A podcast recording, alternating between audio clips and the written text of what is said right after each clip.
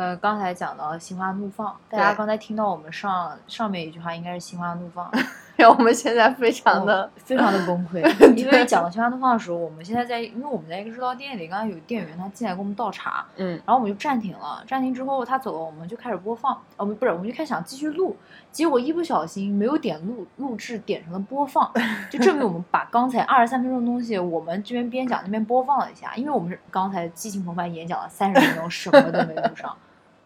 真的崩溃了，今天水逆。今天真的水逆。下午注册平台账号网特别不行，然后那个 iTunes 也连不上，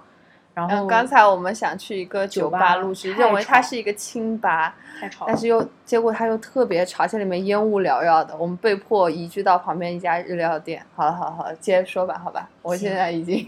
我也有点崩塌，来吧，没事没事，正振花怒放，振作 Peace，振作，对 peace and love，peace and love，来吧，第三个，对抗狮子座这么多年，能是 peace？对对对，peace peace 哈。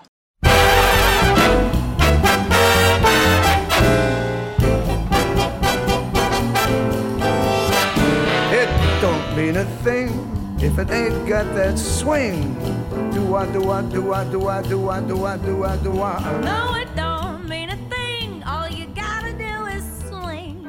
Do I do I do I do I do I do I do I do I. 大家好，欢迎来到海底野餐，我是蔡雨桐。我是蔡彪凡，呃，我们从生活出发，关注人文艺术和各类社会社会热点话题，试图通过声音将自己的所见所闻传递给大家。然后今天呢，在我们开始第二期之前，我们先要总结一下上次的大家给我们的一些建议和反馈。对，上次是我们的第一期节目，我们其实非常的紧张，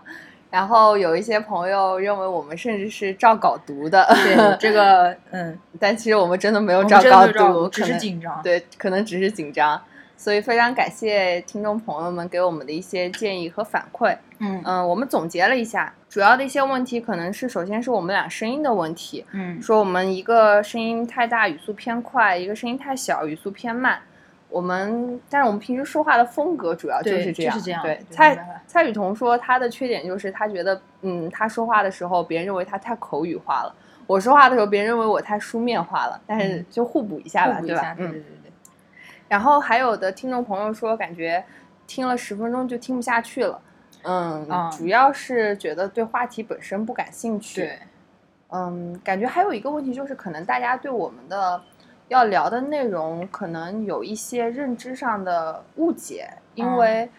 就比如说啊，有听众朋友反映说。可能认为我们会聊很多关于国际政治热点话题类的，因为我的关我的专业是国际关系，要重点说一下蔡小凡的专业，解释一下国际关系到底是什么。对，其实我读研究生是要去读国际关系，就具具体现在是要读什么的话，我还不能给出一个很明确的答案，因为我还没有开始。但是我本科的时候是 International Studies 偏国际研究，很多人会可能认为我学的也是跟国际政治相关的内容，但其实更多的是偏 Culture Studies 文化研究。然后嗯我关注的领域主要也是亚洲，或者是更具体一些，就 East Asia 东亚这边。嗯或者是 Southeast Asia 和东南亚那边，嗯，嗯可能就是更泛泛一些。我总结一下，就是偏人文和 anthropology 人类学和一些比如说社会学之类的嗯一个比较综合一些、比较嗯泛泛一些的一个 multidisciplinary 这样的一个学科，所以不是很偏政治。政治类的，啊，对。很多人理解国际观啊会以为你是学政治的。对，但是也有朋友说会想听我们聊一些国际政治类的一些话题，然后我就和蔡雨桐说了一下这个建议。我说，就比如说现在对于香港的一些局势，我们可以聊一聊吗？然后蔡雨桐给我的回答是，对啊，你怎么聊？就是我就两个字啊，就爱国，我还能说什么呢？对，因为政治这个东西，就是立场只有正反两个方向嘛，也不能说绝对的对和错，就是我们也不好去评价这些东西。嗯其实，但是我们可能之后会有会有这样的节目，我们可能会。找一期，如果有一些我们稍微熟悉一些或者觉得值得聊的一个话题，肯定我们会聊的对，嗯，所以还有一个问题就是，有听众说感觉我们的时间太长了，有四十多分钟，就是可能通过公众号去收听比较困难。啊、嗯所以我们其实也开了别的很多平台，就是、嗯但是播客其实大部分都是四十分钟到一小时的样子。然后我们有现在是准备在筹办网易云音乐，因为这个是嗯大家使用率很高，就你就边听歌也可以当做边听我们的 podcast。然后还有嗯一个是芒果动听，然后还有我们的那个 podcast，苹果那个 podcast 现在也正在开发，然后还有一个就是喜马拉雅。呃，之后就是我们的知乎啊、豆瓣啊，然后还有微博啊这些东西，我们都会同步去更新。对对，我们的知乎、豆瓣和微博就是都是海底野餐，嗯，大家可以在这些平台上搜索到我们。这个这些平台主要的目的就是能够更及时的更新一些内容，也方便我们与大家互动。嗯然后像芒果动听、喜马拉雅、网易云音乐这些以收听和音频为主的这些平台，我们就会更新我们的新一期的 podcast，就我们的这些音频类的节目，大家可以下载下来。就当你很无聊，比如你在做饭的时候，你在跑步的时候，如果你想听听我们的声音或者是我们的观点的话，嗯。这些时候就是我觉得是比较好的时候。嗯，然后就是像微博、知乎这些东西，就是更新内容，主要还是以公众号为主，因为公众号每一期我们都会有专门的排版啊和一些知识性的东西提供给大家对，嗯所以也希望大家能够关注我们的公众号“海底野餐”。啊。然后感谢大家支持吧。反正话说这么多，我们现在就开始讲第二期的内容。对对对，啊就就不说太多废话了，对对对好吧？嗯，好，最近是一个星座的生日月，对 八月份了，是什么星座呢？对于我这种对吧，对天天看 Alex 大叔的星座运势的人，好，一二三，我们一起说，一二三，狮子狮座嗯，，狮子座真的是一个很恐怖的星座。对。因为我们我跟蔡凡凡的妈妈都是狮子座。对，啊这一期我们就来聊一聊，有一个狮子座的强势妈妈，是一个什么样的感受？对，是个什么样的感受，以及我们的一些顺从、反抗，或者是各式各样和狮子座周旋的一个道路，对。并且我们也会延伸到一些聊聊我们对原生家庭的思考。对，然后这也是近期就是说大家一直在探讨的一个问题，就原生家庭对孩子的成长和他的发展就起到了一个什么样的作用，是好还是坏？嗯。啊，就是在准备这期节目之前啊，我就特地去查了一下狮子座这个星座，它的月份是从就具体是几月几日到几月几日。嗯然后我发现了一个很可怕的一件事情？就是我妈妈她不仅是狮子座，而且她是狮子座的最后一天。那她接下来的一个星座，你知道是什么星座吗？狮子座下面是处女，对，她是处女座，也就是说，她正好是卡在狮子座和处女座的交界点的那一天。啊，所以我就我就看完这个信息之后，我觉得我的苦难又加深了一重，就是你懂吗真的不容易。蔡小凡今天上午才跟我才跟我分享的他的母亲，对我才跟张总蔡雨桐倒过苦水啊，就是这个就先不说了。好，我们先嗯，我们先大概说一下我们之前聊的一个框架吧。我和蔡雨桐想了一下，我们打算先开始说一下，因为我们的妈妈都是狮子座，而且都是那种偏强强势型的和女强人的，就像《都挺好》里的那种赵美兰似的那种。对，在家里很有话语权的那种妈妈。对，所以我们想了一下，我们打算先聊一聊有这样一个性格很强势的狮子座的这种妈妈，在我们的成长中给我们就他们的性格以及他们的对我们造成的影响的正面和负面。我们现在打算，我们两个人各自在纸上写下我们认为比较正面的点和比较负面的点，然后我们交换一下，嗯看一下这些点我们是很有共鸣呢，还是有分歧呢？再具体针对这些点聊一聊。嗯好，我们现在先写一下。好，行，好，嗯，现在交换？好，我们交换一下。嗯，然后我来看一下蔡小凡的，他嗯写的正面的点是自信和个性化。对，好嗯嗯，首先谈一谈怎么自信，怎么个性化了。好，首先我觉得啊，狮子座的强势妈妈，她们她们自己本身，我觉得就非常的自信。你妈妈是这样的吗？我妈是这样，超级自信。她说我从来，我妈说嗯我从来不在意别人怎么说我。对，在他们的眼中，就是他们就是非常的自我主义，非常的自信。就不管是对自己的外形、对自己的气质，还是对自己的内在，以及对自己做一些事情的决定，嗯他们不会说有更多的想法是畏缩，或者是自我怀疑、自我否定，而且他们觉得我一定可以，我一定是对的是对的。啊，我就是唯一的真理。对，其实这种自信，说实话，在我的成长经历中，是对我造成的正面的影响是更多一些的。嗯，尤其是这种自信，它会我妈妈她会非常鼓励我去个性化的一些发展。她认为嗯说，她很反感的我一点就是人云亦云，啊或者是无脑的去嗯随波逐流。她嗯认为你一定要有自己的个性。嗯我记得就是在我上高中之前吧，就是小学和初中嘛，他经常对我说的，可能是对我说最多的一句话就是“你怎么没有自己的个性？”就是他非常嗯在意我、我自己的想法是什么，而不是我回家跟他说我们班上别人的想法是什么。嗯。他的这种自信会非常强烈的影响到我，就像那种太阳，就是发出哇很耀眼的光芒，直接照着我，就是，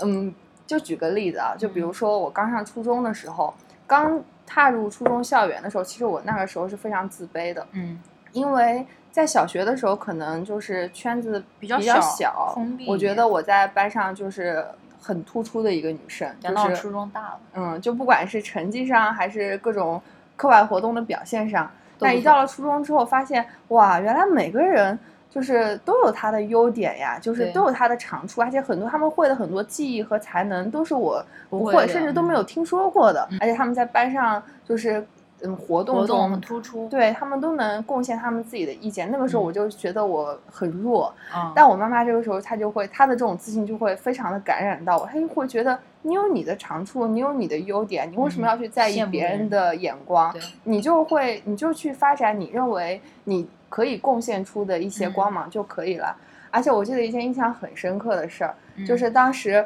因为刚上初中的时候，我很不自信，每天回家都垂头丧气的，就是、嗯。哎呀，我怎么成绩也没那么好，我怎么表就表现也这么一般。嗯。当时有一天，我记得放学的时候，我妈妈去学校门口接我，就嗯。大老远的，她看到了我，她不喊我的名字，就她在人群之中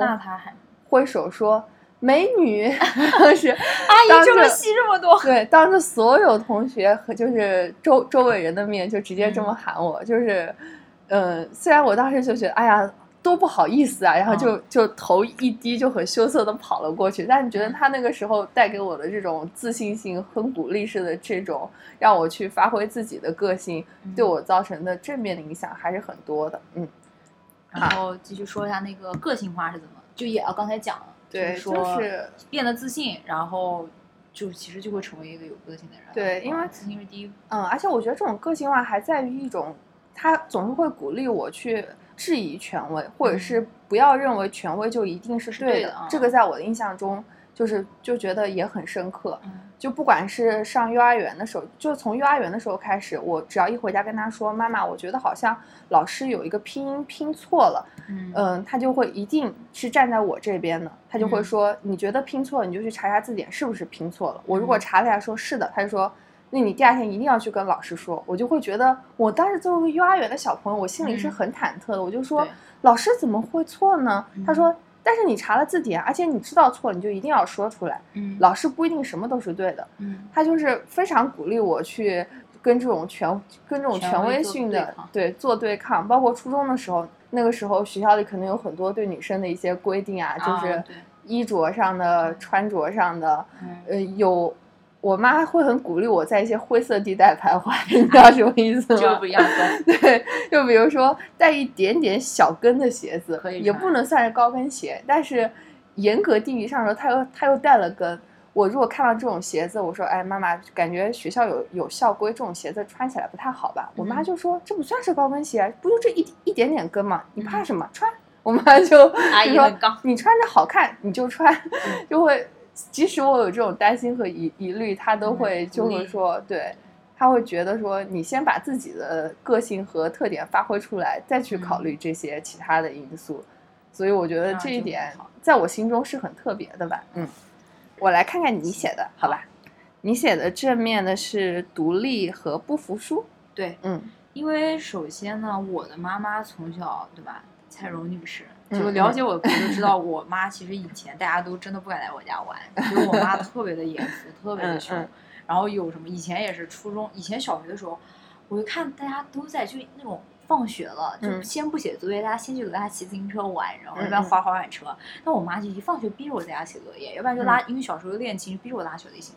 然后我妈就从小就会跟我说，以后呃一定要做一个独立的人，就是说嗯我我不会就是说养你一辈子或者这种话，嗯然后就导致加上他又严格，所以就导致我自己本身就独立意识特别强。嗯我就希望我能够早点能够做出自己的一些事业啊，或者是这样。而且我嗯就是在各方面，比如不管是考试啊，还是做一些其实很小的事情，我都会其实有一种不服输的心态。嗯，就是我觉得要做，我肯定是要做到最好。因为我妈妈其实也是一个比较完美主义的人，我可能没有她那么苛刻，但是我觉得如果做一件事，就是如果你付出了，那肯定是要做到最好。嗯这是我妈带给我的一些就是非常那个正面的一些影响。就举个例子来说，我小时候真的哎呀，真是折磨。小时候，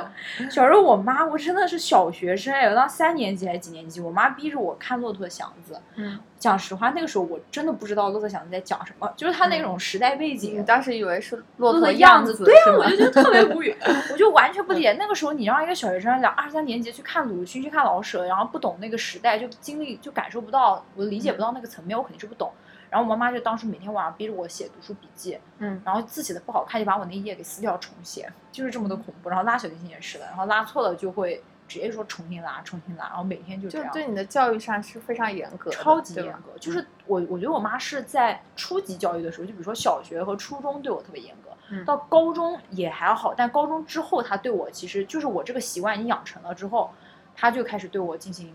就比较放松了，因为她嗯知道我是一个什么样的人，我我会自觉或者是我本身很独立，他就不会太干涉我。我觉得这是带给我一个非常正面的一个影响。而且我觉得这也是一种相对来说比较健康的教育方式。对，我也觉得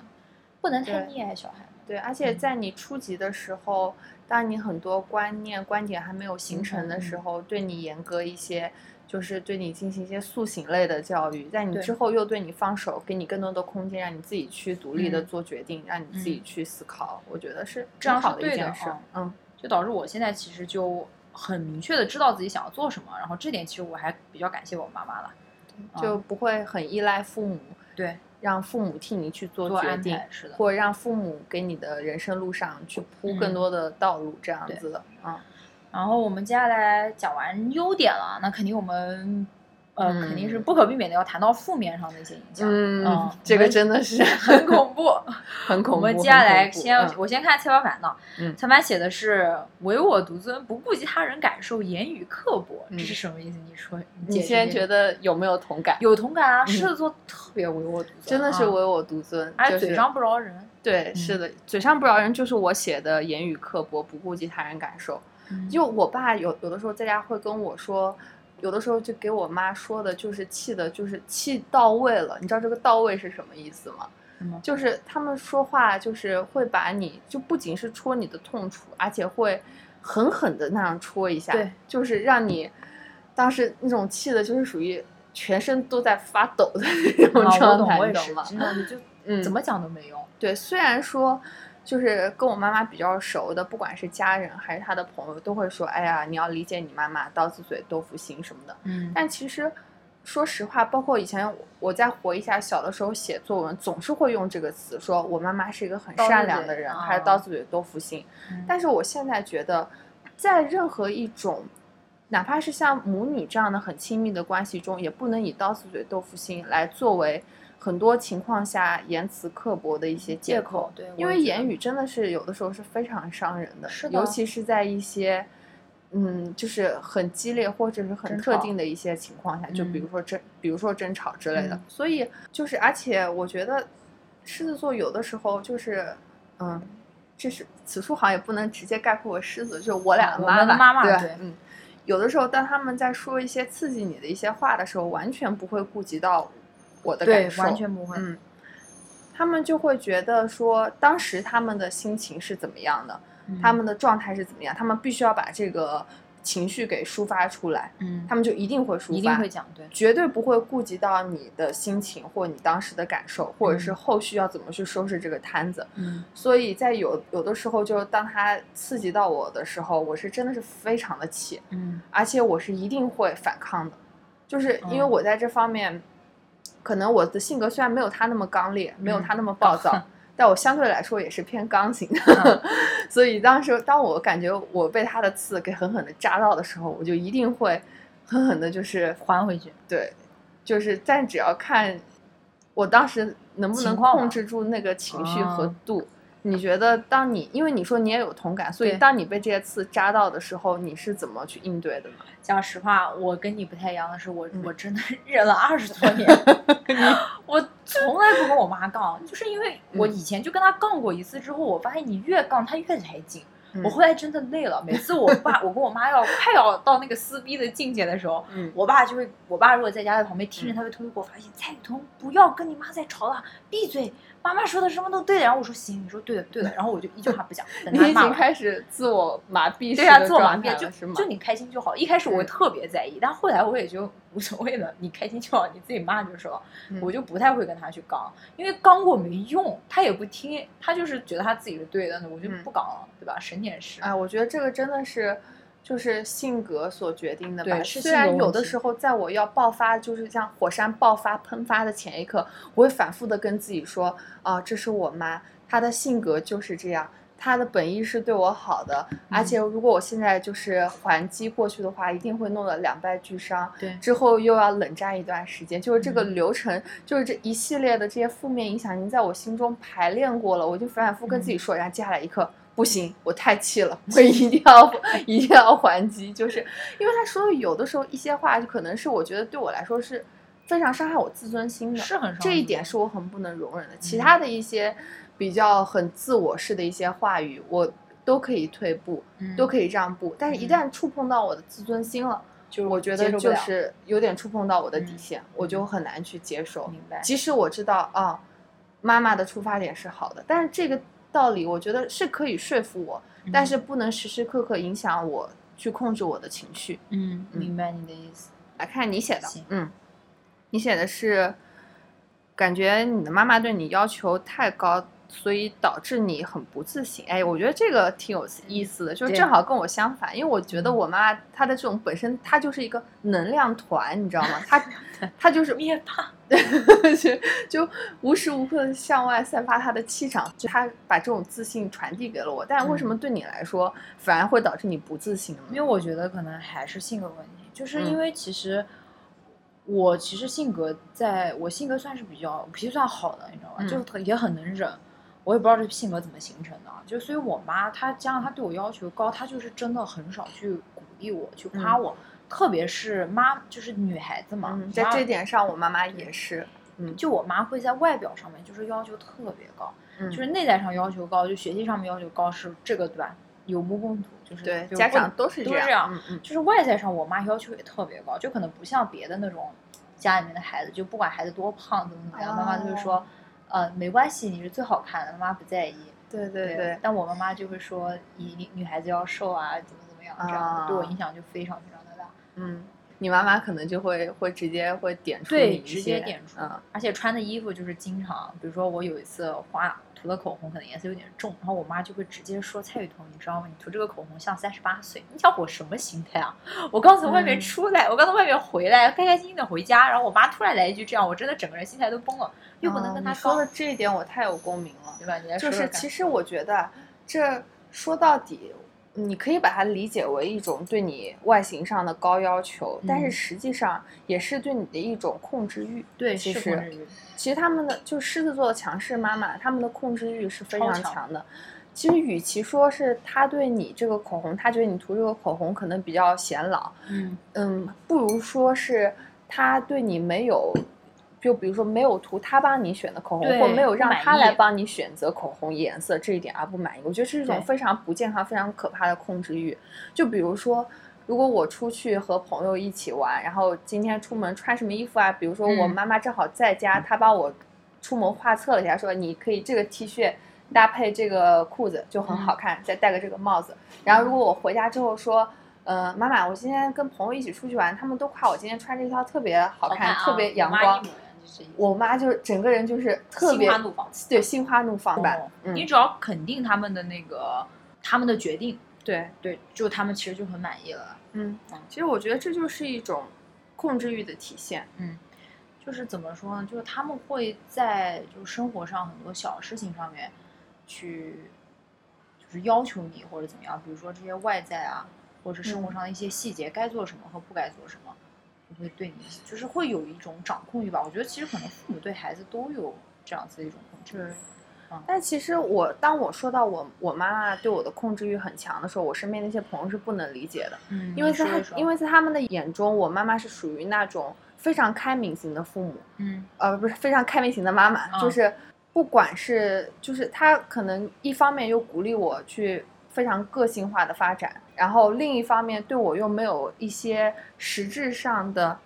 要求，就嗯。比如说，嗯，对我今后工作发展的方向，对我要嗯。读什么专业，嗯。对我以后未来要在哪个城市定居，就是我妈妈从来不会说她希望我怎样怎样，或者对我嗯。提出这方面的要求，她嗯。永远都是说你可以按照你自己期待的方向去发展，嗯。你觉得怎样是是好的，是对嗯。你有帮助的，是你嗯喜欢的方式，嗯。你有这个能力你就去做。包括我身边的朋友，他们很多人其实跟我妈妈关系都很好，嗯，就他们好像都是说，哇，你妈妈怎么感觉跟你像姐妹似的，就、嗯或者是像朋友似的，而不是说有长辈对晚辈的那种权威感，或者是那种唯命是从的那种感觉。嗯他们会觉得我妈妈给我自由的空间非常大，不管是嗯以前在学校的时候，就跟我说，哎呀，对吧？老师的话就是并不是都是对的呀，什么的，你可以去反抗这些，你可以做你嗯自己想要去做的事情。嗯嗯，包还是对我接下来说，大学专专业的选择，以嗯后工作的去向，嗯包括要不要回到他们身边，他们完全无所谓，完全不嗯用说考虑到他。对嗯，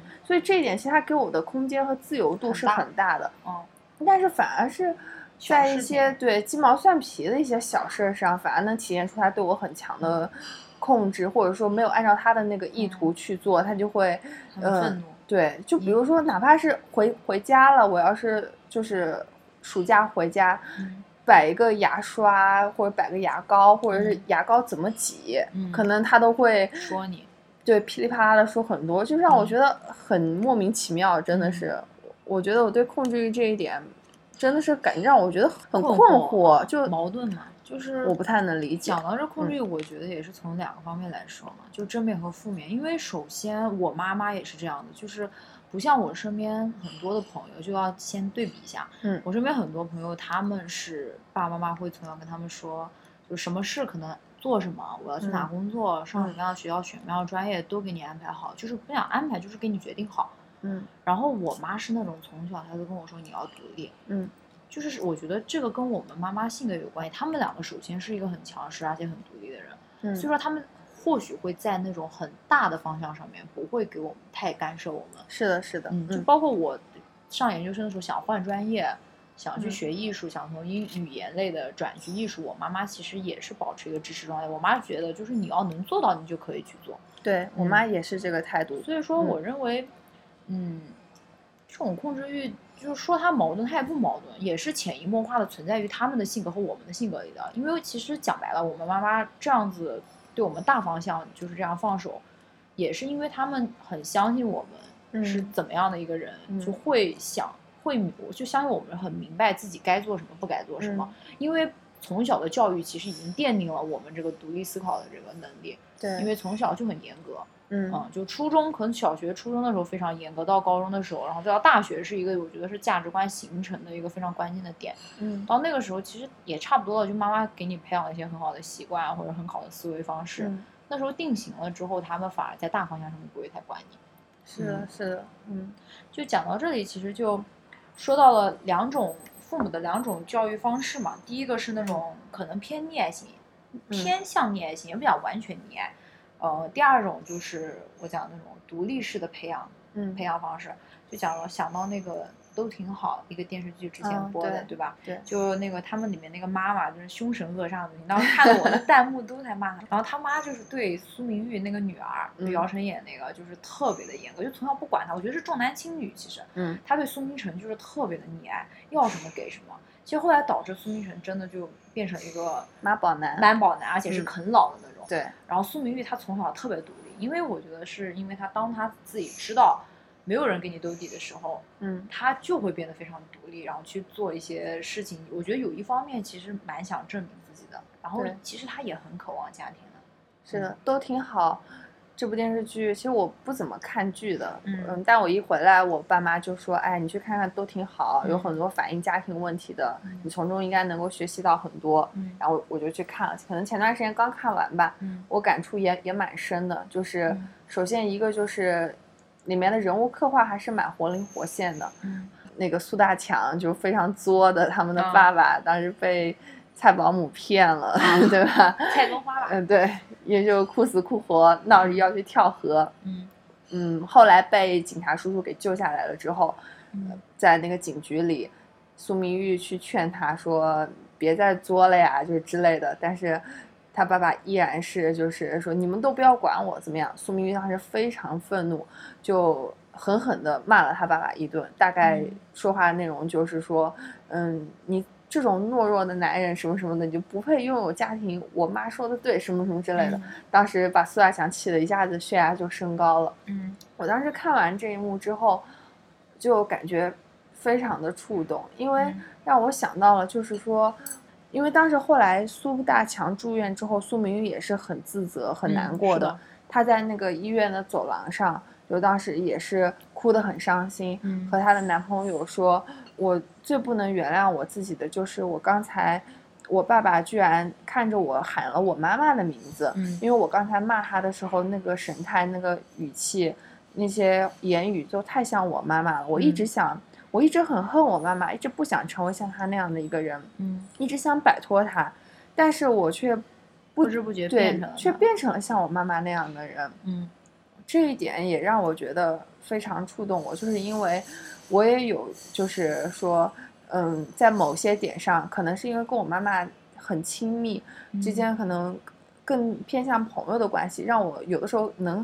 偏客观的看到她身上的一些，让我嗯。很就就觉得一定是缺点类的，就比如说过分的唯我独尊之类的，嗯。或者是说话的时候会非常刺激到别人的一些痛点。我想嗯我一定不能这样，嗯我会把它当做一个反面的东西，试就试图去作为一个反面的教材去摆脱，或者是嗯去告诫自己。嗯但当有的时候我和他吵得不可开交的时候，嗯他说完一些刺激到我的话之后，我会就是去去嗯反唇相讥，而且我可能知道他的一些痛点是什么，我会故意去说这样的一些话，把这个战火再给蔓延一下。嗯。那我有的时候说完之后，我心里会非常的愧疚，非常的嗯。自责，因为我能够感觉到我说的这些话可能是伤害到他了，嗯。而且我会非常讨厌那样的自己，因为嗯。我知道我当时说那些话的时候，不就是和我妈妈之前想刺激我，或者是跟我说话时的那个状态是一样的嘛？嗯我既然不能忍受她带给我的这些痛点，我为什么又以相同的方式这样去回击她呢？嗯就是我又变成了像她那样子的，嗯这一点是让我非常难受的。嗯，其实这个就我觉得就关系到父母其实跟孩子是有一个共生关系的，我认为，嗯就是毕竟父母是从小把你拉扯大的人，就是嗯你的你是看着他们的一举一动，嗯他们对你的教育方式是就是从直接就是直接和间接的都感染到你，是嗯潜移默化的，就是你会不知不觉的就有一种就潜在的模仿行为，嗯就是你会变成你妈妈那样子的人。嗯就是包括我身边的朋友都会跟我说，你就越来越像你妈了。就是可能嗯工作上面啊，或者是嗯我自己的人生观啊、价值观上嗯面，就真的变得特别像我妈。有的时候我也觉得蛮蛮吓人的。嗯但后来其实我也接受这个事实了，因为毕竟原生家庭这个事情肯定是摆脱不了，嗯你也不能过分的去怪他给你带来的一些不好的影响。正嗯面的影响就接受，不好的影响，其实当你长大，你意当你开始意识到的时候，你其实是可以有一可以去摆脱的，嗯就可以学会去摆脱的，就是学会去做你自己，把那些好的东西给留下来。虽然说这一点比较难嘛，嗯对吧？嗯，但是就是我觉得有一些人就是可能不要过分的去夸大原生家庭的对负面作用啊，因为。因为现在原生家庭的这个概念实在是被一下子就被提及太多次了，嗯或者说什么事儿。只要是跟个人成长、性格、个人发展，都可以和原生家庭扯上关关系系，。对，让我想到了当时前段时间国内上映的一部电影叫嗯《何以为家》。嗯我当时看这部电影是在美国看的，我嗯回来之后发现这部电影在国内上映了，嗯，主要也就是说一个原生家庭很不幸的一个小男孩的一个成长故事。嗯然后在国内的时候，这部电影的宣传语是说，幸运的人一生都在被童年治愈，嗯不幸的人一生都在治愈童年。啊，有其实，点夸张呃，我觉得是有点过分的去强调原生家庭的这个概念吧，因为嗯。确实这个概念现在在国内的关注度很高，对，大家都在思考原生家庭对自己的影响。嗯。但是我觉得有的时候可能会过于极端了一些，嗯。不管是我就比如说我看豆瓣的一个讨论的小组，原生家庭对你造成的影响，可能嗯讨论热度最高的几条都是很负面的。对不管是现在遭遇的一些情感上的挫折，与人际交往中的一些问题，工作、家庭以及个人发展，都可以归结到原生家庭对自己造成的一些影响。嗯就仿佛说，又回归到了托尔斯泰的那句话，说幸福的家庭都是相似的，哦不幸的家庭各有各的不幸大家就开始互相说这个不幸到底是什么。所以我在思考，我们现在所经历的这些种种，是不是都是要和原生家庭有关系？是不是嗯都是原生家庭的这个原罪性呢？其实我觉得原生家庭是很重要的一部分，因为毕嗯竟生你养你的地方嘛。但是我觉得更重要的一个部分是长，如果你长大成人了，是你自己的价值判断；另一另一方面是你自己经历的事情，嗯，就是在家庭之外经历的事情。我觉得很多人你把什么东西都怪原生家庭，其实有时候是蛮蠢的一件事。嗯就是比如说讲真的，就很多人会说，哎呀，我妈小时候不给我学那个，我想学。嗯我想学，我想去唱歌，我妈不让我唱，我就没唱或者怎么样。但对我来说，我觉得就是我妈一开始也是不太反对我学艺术的。嗯嗯但后来我觉得，如果我有机会，我有那个条件，我可以证明我自己，嗯对吧？那我其实就有选择去转专业去考研究生这样一条路。后来我证明我自己之后，我发现妈妈说的不让也没有那么恐怖。我，你懂我理解我意思吗？嗯就是你其实原生家庭造成的影响，一有有些东西一定程度上是可以去改变的，但是这种东西不可磨灭，我觉得不一定要去反抗，就很多事情你可以学会接受，接受了接受正面就可以了嘛。嗯因为毕竟家庭跟父母，就孩子跟父母的一种共生关系，你是很难摆脱的。讲白了，有一种就是那种合久必分，分久必合嘛。嗯，就是你可能会天天爱说，你妈天天说你，我妈对我好强势，我妈我在家我妈说着说呢，但是当你真的离开家的时候，其实会很想念这种在家生活的一个状态。嗯就比如说这段时间有在一直在放的一个那个电视剧嗯叫《小欢喜》，对吧？嗯就大家应该都知道，就是是讲高考的。应该里面是有三个还是四个家庭的故事。嗯对我比较印象深刻的就是有一个女孩叫乔英子，她成绩特别的好，然后她爸妈是离婚了，她妈就是特别严格，就是会逼他跟他说，呃，你要你考你高考了不能玩乐高，什么都不能搞，你的爱兴趣爱好他喜欢那种天文那种也不行，他妈就眼里只有分数，他妈实际上是为他好，但是他有一次跟他妈吵架说，哎你我就讨厌你，我讨厌你什么都逼我，就这样，嗯然后他妈彻底被他惹怒之后，他妈什么真的就再也不管他了。嗯但他发现他妈妈不管他之后，他变得特别的伤心，特别的失落，觉得一切都变了。嗯就那种，因为跟妈妈本身其实是互相依赖的一个状态，他很讨厌他妈妈这样子的行为，但他发现脱离了这种行为之后，他有时候会有一些迷失，不知道自己该怎么样。可能也是因为是高中吧。就讲这个事例，我是想说明，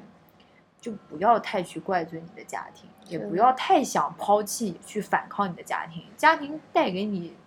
每个人其实家有本难念的经嘛，嗯。对不对？我也和朋友聊过原生家庭对自己就是造成的一些影响的一些嗯话题。嗯我当时说，我觉得每个人啊，就是当时当你开始能够意识到原生家庭对你造成的影响，不管是好的还是坏的时候，嗯其实已经迈出了很大的一步了。，对，你就就是有能力去改变。嗯，你就就说明你已经有这个意识了。可能你说有这个意识算什么啊？我可能这些就对我造成的一些阴影已经是创伤啊，或者怎么怎么样。我觉得这些都是一种带一些推卸式的一些话。对啊，我也觉得。因为当你一旦有了这个意识，其实，比如说你有这些想法，你能把这些，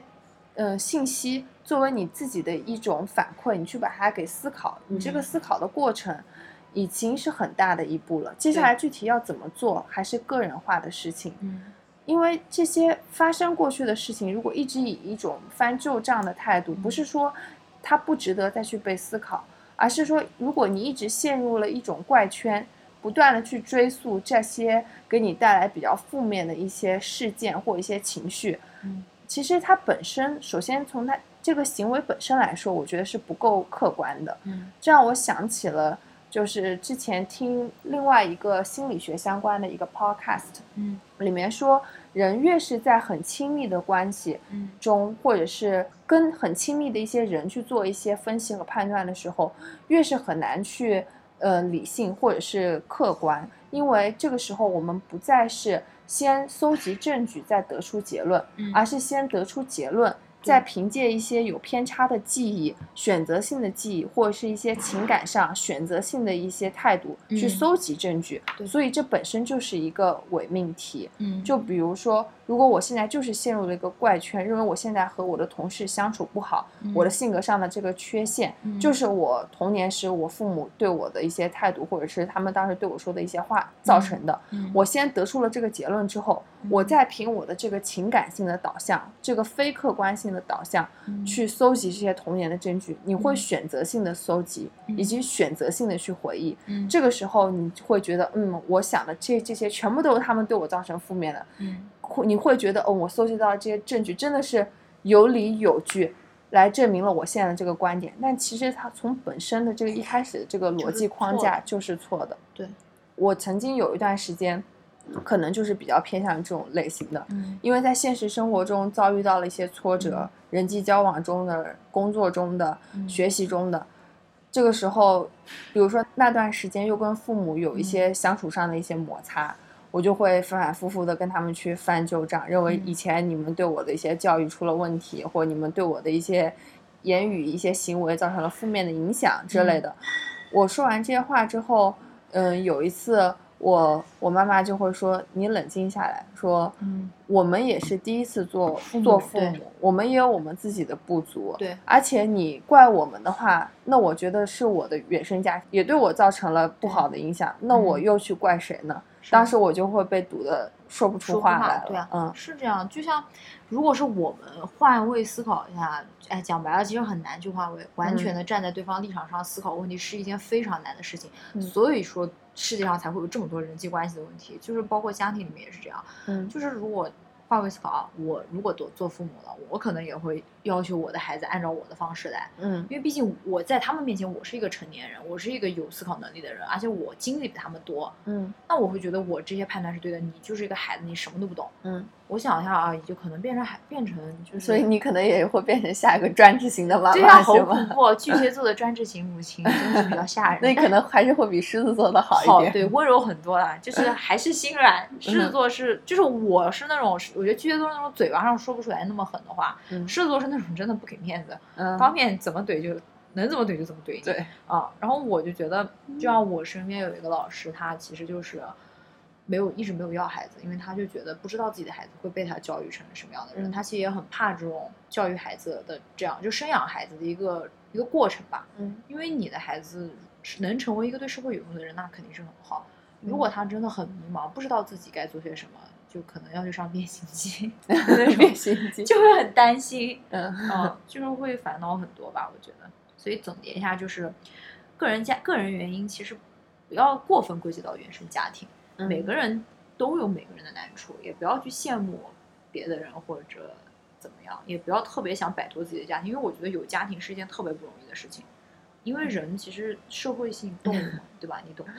就是嗯本身家庭就是一个单位，你要是没有家庭，其实大家一个人 活着真的是蛮蛮辛苦的。嗯，所以我们面对原生家庭时，更多的应该是一种怎样的态度呢？如果一味的说去包容，大家又会说，原生家庭你不能就觉得是你的父母就没有他们的过错或者是怎么样。但是如果你一味的去怪罪，又会觉又会觉得说，哎呀，每个家庭都有自己的不容易，父母也是第一次当父母，哎，越是跟亲密的人，你越是很难去把自己客观的、理性的一些，嗯。让自己让这样的自己占主导，反而是一些无理取闹的、一些嗯。任性、一些肆意妄为的你嗯去占主导。嗯。所以，这个和家人之间的相处、反思、沟通，真的是非常又非常难又非嗯常重要。对，我以前就觉得一切仿佛都是顺其自然，一切都嗯是顺理成章的事。越长大越发现，这些并不是顺其自然，而且你反而有的时候不能让它顺其自然，对你需要去做做一些做一事情些事情嗯去改变。嗯，就你不可嗯能，就是就相当于你在，去就举个例子，就是你不可能坐着等工作机会来，也是这个嗯道理。嗯什么事情都是事在人为嘛，就其实家庭相处也是这样，包括其实亲密关系相处，我觉得也是这样。嗯，我觉得跟原生家庭的相处的正确方式，就是我们小学、初中就不说了，小学、初中其实大家很难独立思考，那个时候见的东西少，加上本嗯身还真的是比较幼稚。我觉得越往高中，越往大学，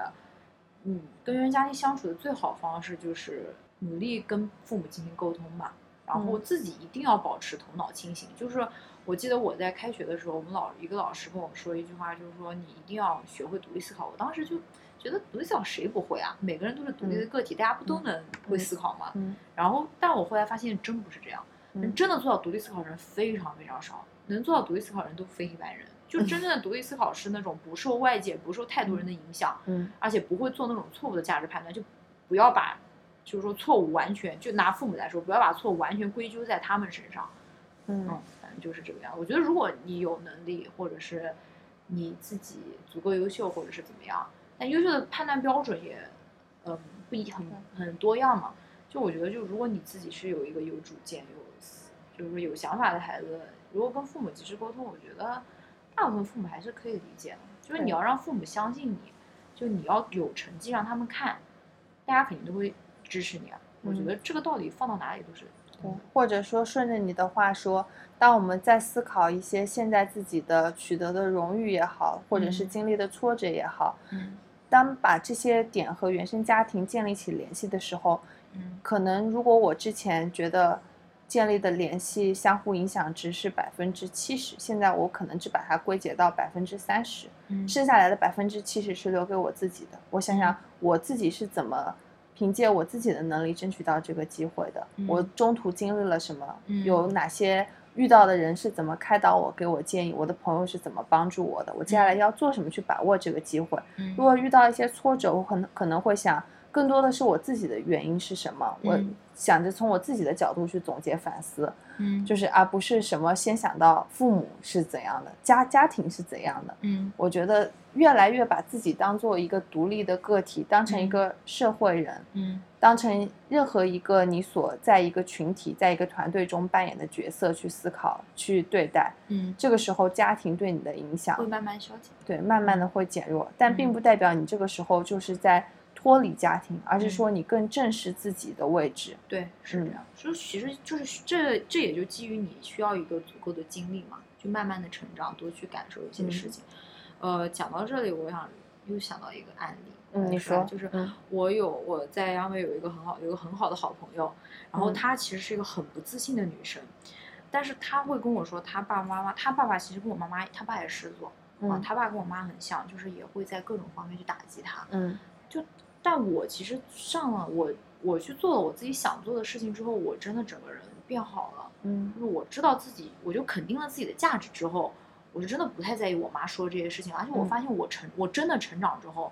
真的比以前有进步的时候，把那些很糟糕的坏毛病改掉了之后，改掉大部分了之后，嗯也没讲完全改掉嘛，我妈真的没有特别去说我了。嗯，她现在对我大部分还是支持和鼓励的，虽然那种适度的刚烈还在啊。然后我就想跟我这个好朋友说，其实不自信是一点，但是不要把不自信完全归结于你的父母。我觉嗯得可以，不自信的女生可以去学会去找一些你可以去做弥补的地方，要不然会陷入一个死循环。嗯就是比如说，哎，我这个不行，我那个也不行，但我第二天还是躺在那一动不动。对，啊，是的，我觉得人还是要主动去做改变。因为嗯毕竟没有人能帮你嘛，就什么问题其实都是自己的原因，讲嗯白了，对吧？家庭也是这样，所以我觉得嗯不管现在是对原生家庭处于一个满意的状态，嗯。还是一个抱怨的不满意的状态，嗯。做到的第一步都是先发现自我，让自嗯。我更独立，而不是让自我和家庭处于一种更紧密的共生、更紧密的依赖。对，是这样。我觉得这是第一步吧，嗯。可能，嗯。反正就是也聊了这么多了，嗯。就是我想说的，就是最后再总结一句吧，就希望所有那种受到家庭影响。呃，变得不开心或者不自信的人都能够找到自己的一个位置吧，就是找找到你自己的价值所在，嗯嗯，就会越来越好。我还有一个小问题想问一问，好 害怕。嗯，就是好恐怖我今天就是在想，在录这期节目前在在想一个问题，就是说，因为有的时候我很明显能感觉到我的性格和我妈妈性格上一些很难相容的一点，嗯或者是一定会互相变成刺，会互相扎的一些点。嗯我就在想，因为现在有这样的一个血浓于水的亲情关系，去牢牢的羁绊着我们俩，让我们俩在一些事情上必须要去商讨、去面对、去沟通。我在嗯想，如果现在打个比方，嗯你和你的父母和你的爸爸妈妈没有任何的血缘关系，就就是他们和你嗯不是父母的，就不是父母和子女的关系，嗯就只是他变成一个人，嗯但是他的性格并没有改变，还是他现在这个样子。嗯你会选择和他成为怎样的关系呢？就比如说你是，你希望他是你的朋友吗？希望他是你的老师吗？还是希望你和他老死不相往来？就最好不要认识啊他个人。这个问题是嗯，吧？你觉得会是怎样的？我希望，我希望，如果是我妈，我希望她是我的上司吧。希望是你的上司。上司和老师，我觉得都可以。为什么呢？就是因为嗯我觉得我我觉得就在不管是工作中还是学习中，我很喜欢那种比较严厉的人，因为我是嗯觉得就是要求严格才能进步。嗯就是当然民主开放，不骂不骂学生，不骂你的下属，当然是好。但是我觉得嗯严师出高徒嘛，就是这样一个概念。但我可能不太想跟他当朋友，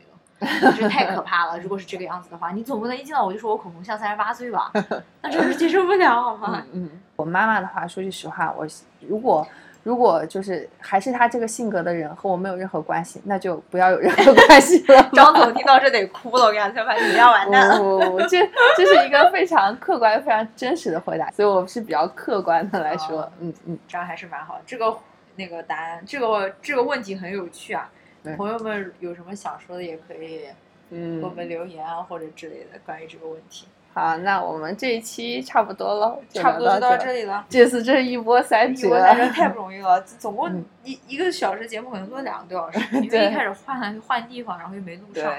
反正就就总就再说一下吧，就是这一期的节目内容，包括我们说到的节呃，在文中提到的那些电影啊，或者是嗯书啊，还有一些别的节目，我们都会写在我们的公众号里面。就是我们的公众号，我们本来计就是计划的是只推出我们的每一期录的音频的内容，嗯但是我们现在做了一点小小的调整，你要不要先介绍一下？啊、我们我嗯这么想的，因为我们这个公众号本呃本身就是以播客为主嘛，我们嗯的播客又是分享人文艺术类的东西，我觉得光分享我们的节目有点单一，我们想把这个做成一个类似于小的媒体那种嘛。对，因为我们的多节目虽然说打着人文艺术的旗号，但我们聊的什么都聊，对、嗯可能太杂了一些，对，嗯所以我们也会做一些分享之类的。对对，主要以知识输出为主啊，肯定有用，大家放心，不是爆款。我我们接下来想的就是我们会定期的发一些推送的文章，对，可能比如说是我们喜欢的一些，我们最近看的一些书书或电电影，啊或写一些书评、影或者去评，玩的一些对，或一些啊旅行的见闻，或者是个人经历、经验类的一些，嗯嗯、也可能是一些随笔，或者是嗯整理的一些比较我们觉得有用的一些学习的那些内容，内容或者是心得。翻译啊之类的。我们之后会在这一期的节目中做一个投票，就是啊看大家更想希望看什么看什么样的内容。对，嗯，所以反正希望大家能尽量给我们反馈吧。对啊也是不容易，我们 感谢各位爸爸们的支持。好行，嗯，那那这期就到这儿。拜拜。